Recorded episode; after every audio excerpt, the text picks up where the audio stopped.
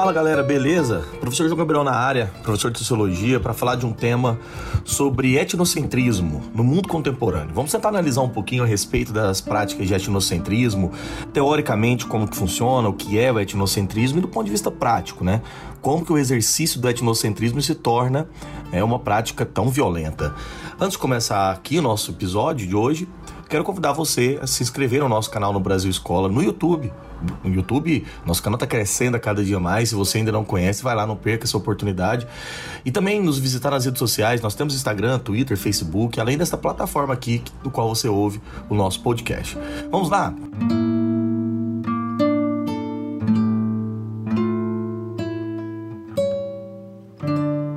Etnocentrismo no mundo contemporâneo. Bom, senhores, eu acho que nós podemos trilhar mais ou menos um caminho aqui, tentando entender definindo primeiro o que é etnocentrismo, né, nos autores, as características desse, desse tipo de prática, analisar o caso específico da xenofobia e depois eu quero falar um pouquinho com vocês a respeito de como que essa perspectiva etnocêntrica ela constrói um imaginário nosso, até mesmo imaginário do ponto de vista cultural. Vamos tentar entender um pouquinho aqui numa análise que eu vou fazer de um documentário sobre como Hollywood ela constrói, ela construiu, na verdade, um imaginário muito, mas muito, muito, muito preconceituoso sobre o mundo árabe, né? Vamos tentar primeiro fazer uma definição do que, que é o etnocentrismo e como que essa prática ela, ela se desenvolve, né? Em primeiro lugar, eu costumo dizer sempre quando vou pensar nesse assunto é que além de a gente tem doenças, miséria, fome, né, problemas de saúde, pandemia no mundo, etc, desigualdades, né, problemas que o mundo contemporâneo enfrenta, a, existe ainda também intolerância entre povos. Há uma dificuldade muito grande em encarar a diversidade humana e isso conduz a uma negação completa de valores culturais alheios, uma hipervalorização do grupo do eu, uma visão e uma atitude que a gente chama de etnocentrismo. O professor Everardo Rocha, no livro muito famoso dele, O que é etnocentrismo, ele define etnocentrismo assim. O etnocentrismo é uma visão do mundo onde o nosso próprio grupo é tomado como centro de tudo e todos os outros são pensados e sentidos através dos nossos valores, nossos modelos, nossas definições do que é existência. No plano intelectual, ele pode ser visto como uma dificuldade de pensar a diferença. E no plano afetivo, como sentimos, como temos sentimentos de estranheza, medo, hostilidade, etc. Ou seja, podemos dizer que essa dificuldade fundamental, né, essa forma, essa dificuldade de convivência entre os povos remonta os primórdios da humanidade. A história nos revela que em todos os períodos é, Existem exemplos né, de percepção negativa de um povo sobre outro povo. Independente da origem, africanos, americanos, asiáticos, europeus, essa sempre foi uma atitude comum. Os gregos, por exemplo, chamavam de bárbaros os, os povos que não partilhavam de sua cultura helênica. Os europeus denominavam os nativos africanos e americanos de selvagens e posteriormente até de primitivos. Aqui, no caso brasileiro, né, as comunidades do Tupi, que habitavam o litoral brasileiro, referiam-se aos grupos que viviam no interior como tapuias. O povo judeu, por exemplo, a maior vítima de intolerância entre os povos no mundo moderno, também designava de gentios outros povos numa referência muito depreciativa de quem não fazia parte do seu grupo de eleitos. Ou seja, é preciso esclarecer que o etnocentrismo é fruto do desejo de preservar valores de um grupo específico e a fim de manter essas diferenças em relação aos outros grupos, salvar sua suposta identidade cultural. Então a base do etnocentrismo ela é ideológica e ela toma como parâmetro o comportamento, a língua, até o gosto alimentar, né, a religião. E ao contrário, o racismo se torna inclusive um parâmetro como essas características físicas ou biológicas e atribui a partir delas esse nível de superioridade e inferioridade de povos.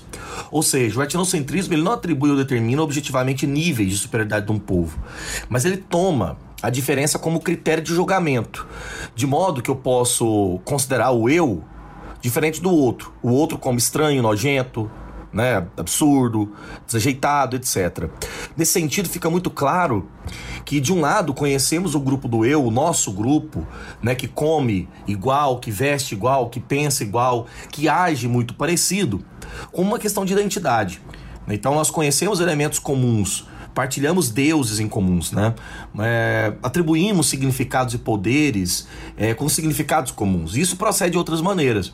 Aí então, de repente, nos deparamos com o outro, com o diferente. E que às vezes nem sequer faz as coisas como nós fazemos, né? E de tal forma passamos a não reconhecê-los. E mais grave ainda é que este outro também sobrevive à sua maneira. Ou seja, gosta daquela forma, né, está no mundo, vive de modo distinto. Esse grupo do eu faz, antes de mais nada, uma visão única e possível do mundo e discretamente se torna o caso de acreditar que age fundamentalmente de modo superior. Então, nessa lógica, o outro se torna bestial, o outro se torna engraçado, absurdo, ele se torna efetivamente, vamos dizer assim, o, o ridículo, né? Essa visão produz muitas distorções. Né? Porque ela considera o outro como objeto, como animalesco, produz preconceitos, agressividades, né? hostilidades e, gera inclusive a xenofobia, que é o tema que eu iria colocar com vocês aqui. A xenofobia é o medo do outro, só que é levado ao extremo. Aquilo que veio de fora, o estranho, o estrangeiro, é alguém capaz de contaminar, né?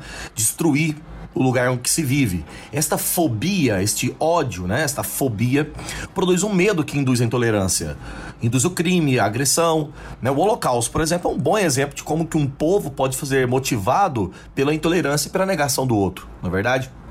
Dessa forma, o antropólogo Darcy Ribeiro, né, antropólogo que estudou relativamente, hum, relativamente nada, de maneira muito profunda as populações indígenas, né? Investigou como que eram os vistos a população não indígena na Amazônia brasileira.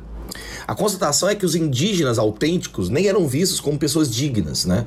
Os demais habitantes da região viam essas populações indígenas como perversos, vingativos, covardes, nas próprias palavras aqui do Darcy Ribeiro, desconfiados, dissimulados, violentos, cachaceiros, indecentes, etc.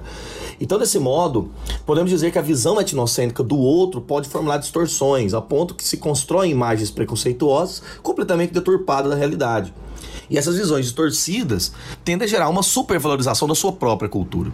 Então é preciso considerarmos que o modo de vida que determinado grupo considera bom e aceitável pode ser totalmente inaceitável para outro grupo. E essa contratação de deriva, né, vamos dizer assim, ou deveria, na verdade, servir para nos conscientizar e não julgar o outro. Pois da mesma forma que julgamos, podemos também ser julgados, né? Ou seja, assim cada povo deve ser entendido a partir do seu próprio ponto de vista, evitando dessa forma o confronto com a alteridade né, de que tratamos aqui até em, em, podcasts anteriores com o tema do relativismo.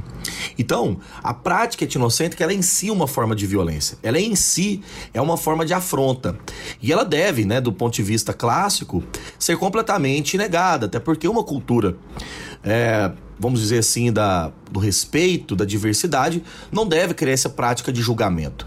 Então, é a partir do que nós colocamos aqui nesse início, né, a partir do que nós é, iniciamos aqui, podemos já considerar alguns pontos fundamentais. Que o etnocentrismo é em si uma prática de violência, configura como um exercício extremamente negativo do outro. Podemos analisar agora algo específico dentro do etnocentrismo, que é o exercício da xenofobia né? Para a gente pensar, mais ou menos, a imigração é um fenômeno constitutivo da formação do Brasil, né? inclusive de muitos países no mundo. Aliás, parte do nosso conjunto das relações sociais, até mesmo do nosso momento atual, é partido desse processo de imigração. De imigração. A imigração é um fator fundamental, né? E olha que no Brasil, se nós formos pensar um país que é formado de maneira multiétnica, né, por um mosaico completamente complexo, nós temos inúmeras formas de preconceito, tanto local quanto com populações estrangeiras. E a questão migratória, na, numa perspectiva histórica, né, seja para compreender esse tratamento político a essa população estrangeira, serve também para a gente aprender as causas que explicam a situação social que se encontram fundamentalmente muitos povos aqui. Historicamente, a sociedade brasileira se apoia numa economia de, produ de produtora de insumos, mercadorias para o mercado internacional desde a colônia escravocrata. E essa propriedade rural, como uma empresa agrária capitalista, né, surge nos meados do século XIX e fortalece o poder político do velho tipo de propriedade, que é a propriedade escravocrata, etc. Para a gente ter uma ideia, em 1891, fruto de movimentos reivindicatórios dos imigrantes, o governo do Brasil alterou o artigo 72 da Constituição, que passa a exigir a apresentação do passaporte. E no início do século XX, muitas mudanças começaram significativamente alterar a política de imigração no Brasil, com a vinda de trabalhadores estrangeiros, né, para substituir essa mão de obra escrava, e justamente naquela geração que acreditava no branqueamento social desse processo imigracional. Então, com a vinda de trabalhadores da Europa, entre eles muitos é, trabalhadores italianos e tal, surgiram as primeiras grandes greves aqui dentro, movimentos reivindicatórios que deu início à formação de uma certa consciência de classe. E como forma de represar né, essa entrada de imigrantes e problemas políticos aqui dentro, né, o Estado brasileiro, principalmente o Estado Novo na geração de Vargas, implementa a lei de cotas, que passou a limitar as contratações de 2% de imigrantes de cada nação. Então isso significa, brevemente, né, que essa política imigratória vindo para cá acelerou um processo de ódio contra migrantes, contra externos, né? Pessoas que vão sofrer essas vítimas de, perseguição, na verdade, é sobre outros grupos. O mercado estrangeiro, inclusive, ele é altamente discriminatório, né? Se nós buscarmos, por exemplo, em outros países, como que latino-americanos vivem nesses lugares, eles são tratados fundamentalmente com muita violência, com certos casos, e até mesmo com casos extremos aí que chegam a práticas de uso de violência muitas vezes. Então, é preciso sempre linkar racismo, etnocentrismo, xenofobia num grande processo, para entender que tudo isso é uma forma, né, de, de, vamos dizer assim, de resposta preconceituosa, violenta a esse medo causado pela etnofobia, né, por esse, por esse exercício clássico. Então, se a gente coloca numa elaboração mais geral, né? O choque que o etnocentrismo produz e que ele nasce, inclusive, é essa constatação da diferença. Que, a grosso modo, é um mau entendimento sociológico. A diferença se torna ameaçadora porque ela fere a própria identidade cultural daquele grupo. Então, esse monólogo, abre aspas, etnocêntrico, pode seguir um caminho lógico mais ou menos assim. Como aquele modo, aquele mundo, aquele modo de viver dos doidos pode funcionar? Como é que eles fazem, né? Tá vendo que existe uma perplexidade sobre o outro? E a resposta é que esses povos, né, são hostis, são violentos e tal. Essa é a parte do que nós compreendemos fundamentalmente como ah, o etnocentrismo. Agora eu gostaria de elaborar com vocês, na verdade, uma reflexão a respeito como que a prática etnocêntrica, do ponto de vista prático mesmo, do exercício cotidiano, ela ajuda a construir inúmeras práticas de preconceito cultural. Como que a nossa civilização ocidental, sociedades complexas, industriais, né, reforça esse estilo de vida e essas representações negativas do outro, como no caso dos povos árabes. Quero analisar com vocês agora o imaginário construído no Ocidente é, pelos filmes, né? Como que os filmes hollywoodianos, fundamentalmente, construíram uma imagem do árabe Imagem essa que perpassa fundamentalmente nossa mentalidade comum. Vamos lá, vamos pensar essa questão.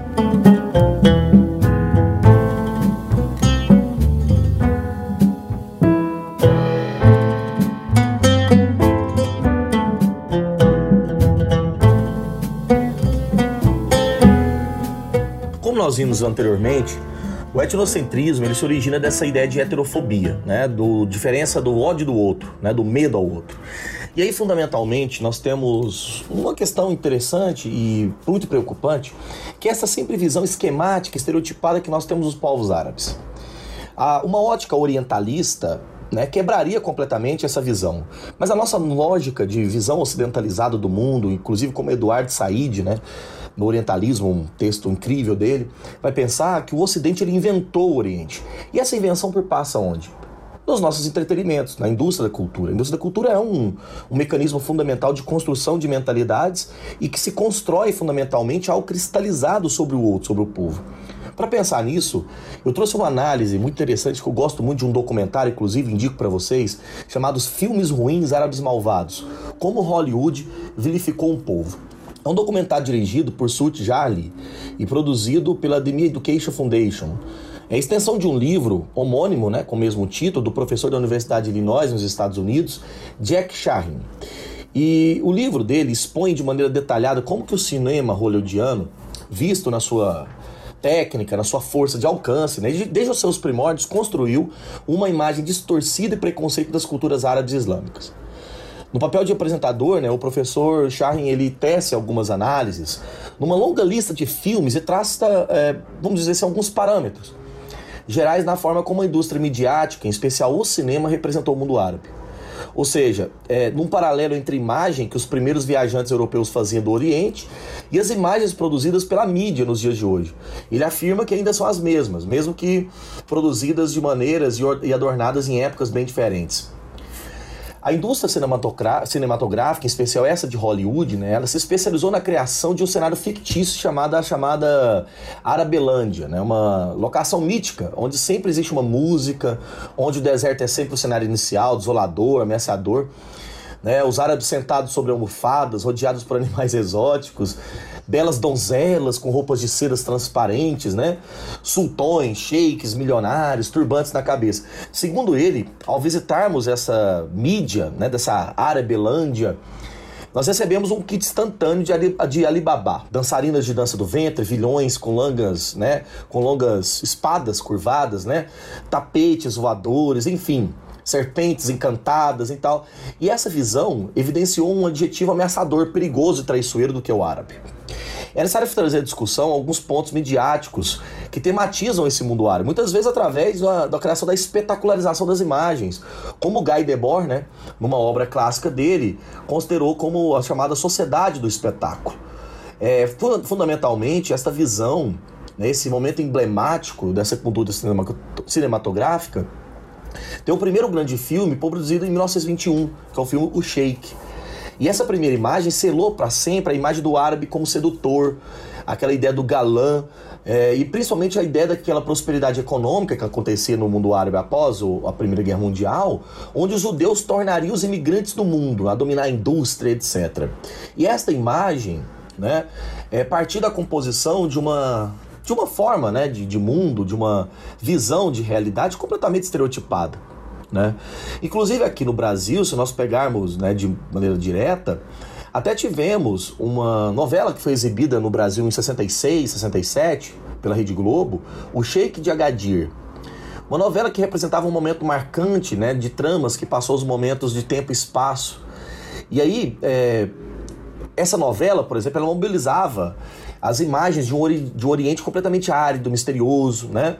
Um trama perigosa, um lugar onde se via um assassino que se denominava rato, né? E, e, claro, uma localidade exibida numa, numa conjuntura onde a cultura árabe é o mundo dos violentos, reforçando aquela grave visão do povo árabe como um povo exótico, como um povo violento.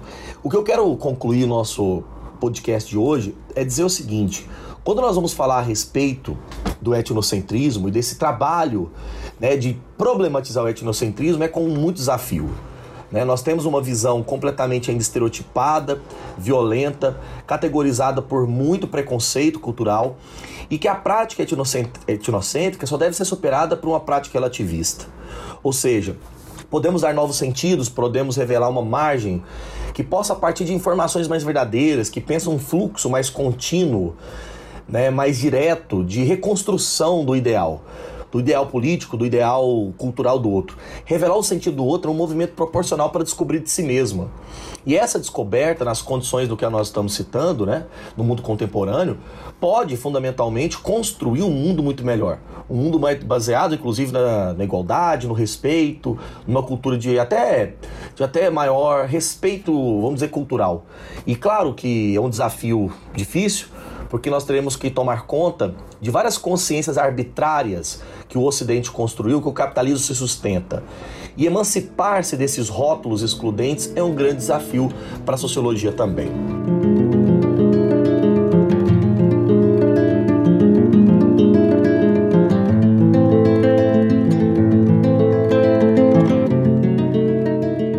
Senhores e senhoras, foi esse o nosso episódio sobre o tema etnocentrismo mundo contemporâneo. Se você gostou do meu episódio, compartilhe ele. Mas eu não posso ir embora sem antes deixar as referências do qual eu utilizei aqui da minha aula. Eu utilizei o texto, do, o livro do professor Everardo Rocha, O que é etnocentrismo, publicado pela editora brasiliense. O texto, O processo civilizatório de Darcy Ribeiro, que tratou da questão indígena, e também Xenofobia, Política de Exclusão e Discriminações, de Cleide Aparecida Vitorino e William Rosa Miranda Vitorino. Além disso, também utilizei aqui o documentário, filme documentário, Filmes Ruins Árabes Malvados, como Hollywood vilificou um povo. Agradeço a sua audiência mais uma vez, um abraço e até o nosso próximo episódio.